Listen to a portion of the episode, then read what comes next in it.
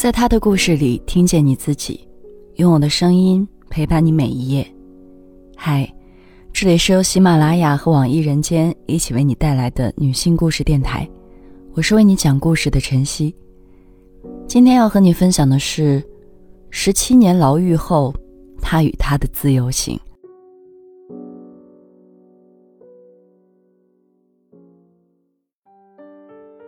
李小梅出狱那天很不顺。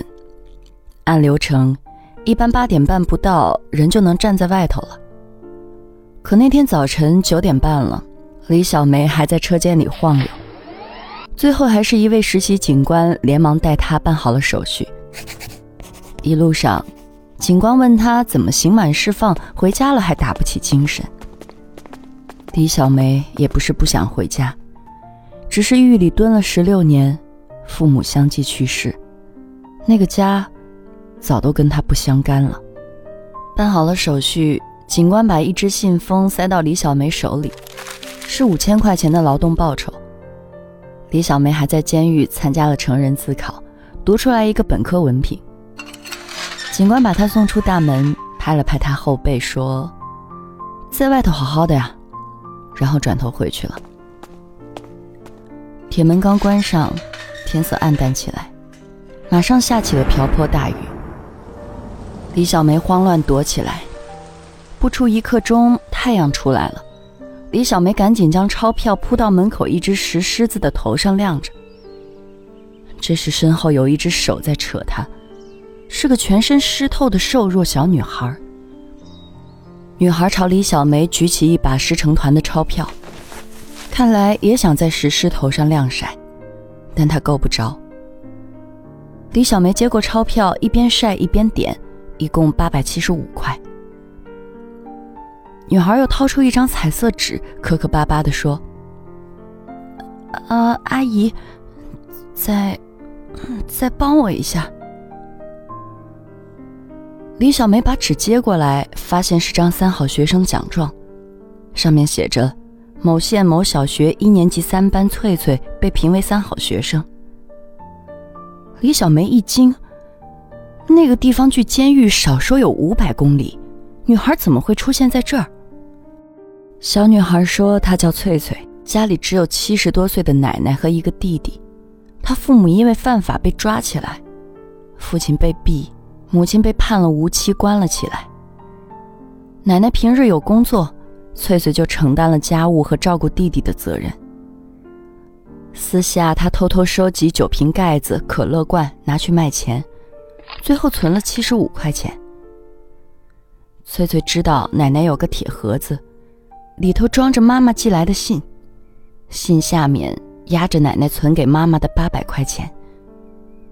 年底时，奶奶会带上去看妈妈，但每回奶奶和妈妈见面都吵架，情绪激动时，妈妈会发疯一样的拍玻璃。每年奶奶都赌气说不去了。到了年底，还是照样去。但去年他没带翠翠，却带了弟弟过去，这让翠翠不太高兴。他决定带上自己和奶奶存的钱，偷偷去看妈妈。而且，他还要争张奖状。这样，奶奶和妈妈就会知道，他跟弟弟谁更金贵。翠翠跑出来十多天，一路搭车和自己走，靠中途捡瓶子卖钱。这八百七十五块钱是妈妈的，不能动。她这一路走的辛苦，遍体鳞伤。李小梅带翠翠找到监狱教导员，教导员把她领去了狱政科，安排她见一见妈妈，然后也通知了当地司法局来把孩子接走。事情解决后，李小梅回到街上，结果又撞见了翠翠。原来翠翠妈妈精神出了毛病，已被转投到精神病医院。翠翠奶奶知道情况后也气得发抖，撂狠话说不要翠翠了。监狱方还在等安排时，翠翠逃跑了，刚遇到李小梅就扎进她怀里哇哇哭起来。李小梅想，反正自己下一步还没定好去处，不如把孩子送回老家。沿路去拜访几个要好的狱友，也当是一次旅行。李小梅在火车站附近找了一家宾馆，给翠翠洗了澡，又出去吃了东西，买了诗文读物，让翠翠在路上背。李小梅是真的想读书，想读书而不得，是她半生痛苦的起源。十八年前，李小梅还是个初中生，有个比自己小三岁的淘气弟弟。因为家里穷，加上父亲重男轻女，她就被迫退了学。母亲让弟弟去学校清理李小梅的书桌，把课本带回来，留个念想。没想到。弟弟却把十几斤书卖去了废品收购站。第二天，母亲陪李小梅去收购站赎书，却不想收购站把书卖去了鞭炮厂。李小梅崩溃了。往后村里一放炮仗，她就循着声响去找断开的炮仗，一节一节带回家拆开看。一天，李小梅捡到了一枚完整的哑炮。正端在手上，结果砰的一声，哑炮炸了。伤愈后的他拆掉纱布，脸上布满了一条条的细疤。也正是这疤痕，将她献祭给了后来的丈夫。那个人比李小梅大一轮，名声很差，可父亲收了人家的聘礼。李小梅是个听话的女儿。又觉得自己毁了容，就彻底丢掉了抗争的劲头。李小梅和翠翠的第一站是苏州，李小梅在那儿有个六十多岁的大妈狱友。她退休后入了邪教，进去蹲过两年。大妈每天中午要念经，但流水线上的活停不了，李小梅就来帮工，因此两人变成好朋友。到了苏州，李小梅事先和大妈通过电话找到了住处。到了门口，李小梅敲门，过了很久，才有一个弓着腰的老太婆探出一颗白茸茸的脑袋。李小梅打量半天，才确认是大妈。大妈拉开门，李小梅闻到屋里的香烛气，到处又是佛具，乱得不能再乱。大妈说最近患了腰病，在请神治腰。看到了翠翠，大妈掏了几张百元大钞往她手心里塞，叮嘱李小梅先带孩子出门吃点好的。晚上，李小梅带翠翠在大妈家住下。半夜时，翠翠要去卫生间，才到客厅就大叫起来：“鬼鬼婆婆！”原来大妈也要上厕所，但腰痛的不行，竟在地板上爬起来，把翠翠吓得不轻。加上前几天淋了雨，又奔波劳累，翠翠发烧了。李小梅先把翠翠送去输液，又拉着大妈去照片子，大妈死活不肯，说腰必须请神来治。李小梅发了火，说小孩子都看见鬼了，你还信这些？这么一说，大妈开了悟，说小孩子的眼睛是照妖镜。没准这妖病就是鬼压身。既然如此，那就遵循神启去医院吧。一老一小在医院待几天，关系逐渐好起来。大妈教翠翠念经，翠翠背经文是一点都不结巴。这样，大妈更把翠翠当尊小菩萨，做什么都要问个神起来，以至于户头上的股票也是这样。翠翠胡乱猜个涨跌，居然有些准头。在苏州待了半个月，大妈想让李小梅学着当保育员，李小梅却要带翠翠继续走了。临走前，大妈舍不得翠翠，翠翠就给她背了诗。背到后面，翠翠忽然哭出声，说：“鬼婆婆，我我舍不得你。”李小梅的第二站是去南京看马月月，两人是好了七八年的狱友。马月月高鼻梁、大眼睛，笑起来露虎牙。他最后一次进去获刑十四年，罪名是偷了几十条金项链，涉案金额过百万。马月月五六岁的样子就被父亲卖掉，七岁就出来干扒窃，十四岁又跟人作案，不到十六岁便被团伙里的几个男人搞怀孕了。男人们发现后要打掉孩子，她就逃到庙里生下来，抱给了一个上香的婆婆，然后又回去了。再后来，团里组织盗抢金店，出事后马月月替那几个男人顶了包。在监狱里，马月月嘴甜会来事儿。服刑后期被管教调了岗，到入监队当新犯组组长了。后来认识了李小梅，马月月每年有九百块劳动奖金，一直存着，年底就寄给一个贫困学生，资助了八年。第一次见到李小梅，马月月心说：“这模样的女人是只能留在劳改队了，真回去了也只能讨饭。”新犯入组的第一天晚上。要对大伙儿做罪案播报，通过当事人的讲述，组长能及时掌握新犯的思想动态。马月月记得那天晚上，真就被李小梅的讲述吓住了。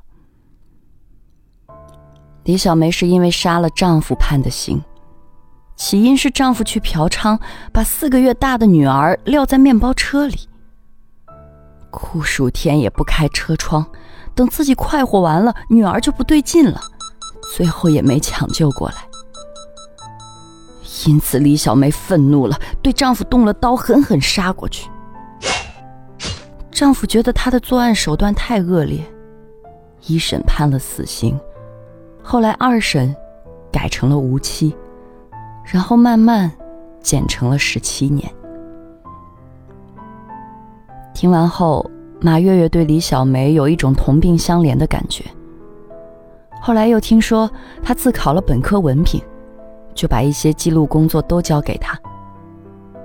马月月关照李小梅，还因为他发现李小梅的刑满日期和自己相近。马月月出狱后还得靠捞偏财。他对李小梅的同情之中，也顺带着捆绑意图。在他看来。李小梅也是没有回头路的女人，在监狱之外见了马月月，对方开口就要借钱，李小梅自己都没着落，哪有钱借他？马月月又劝李小梅跟自己去干大事，李小梅一听又是犯法的勾当，看李小梅不吭声，马月月指着李小梅骂白眼狼。情绪激动时，马月月端起一只杯子砸在地上，玻璃渣子四溅，伤到了翠翠。闹到这地步，马月月自知理亏，只能说自己不是故意的。她又像憋了委屈似的，哭着说：“干妹妹考上了名牌大学，要办酒，自己掏不出一分钱的红包，多难看啊！”李小梅不搭话，拖着翠翠要走。翠翠从口袋里翻出一只红包，里面是两千块，是鬼婆婆偷偷塞给她的。翠翠把红包递给马月月，后者笑着把孩子抱回来，劝李小梅吃了宴再走。到了升学宴，李小梅才知道，马月月话不离嘴的干妹妹就是她资助了多年的学生。干妹妹敬过酒后，翠翠忽然扯住马月月说。阿姨，这个姐姐长得长得真像你。李小梅恍然大悟，正要开口问，马月月赶紧捂住她的嘴，眼泪也流了下来，不住地说：“不能认，不能认。”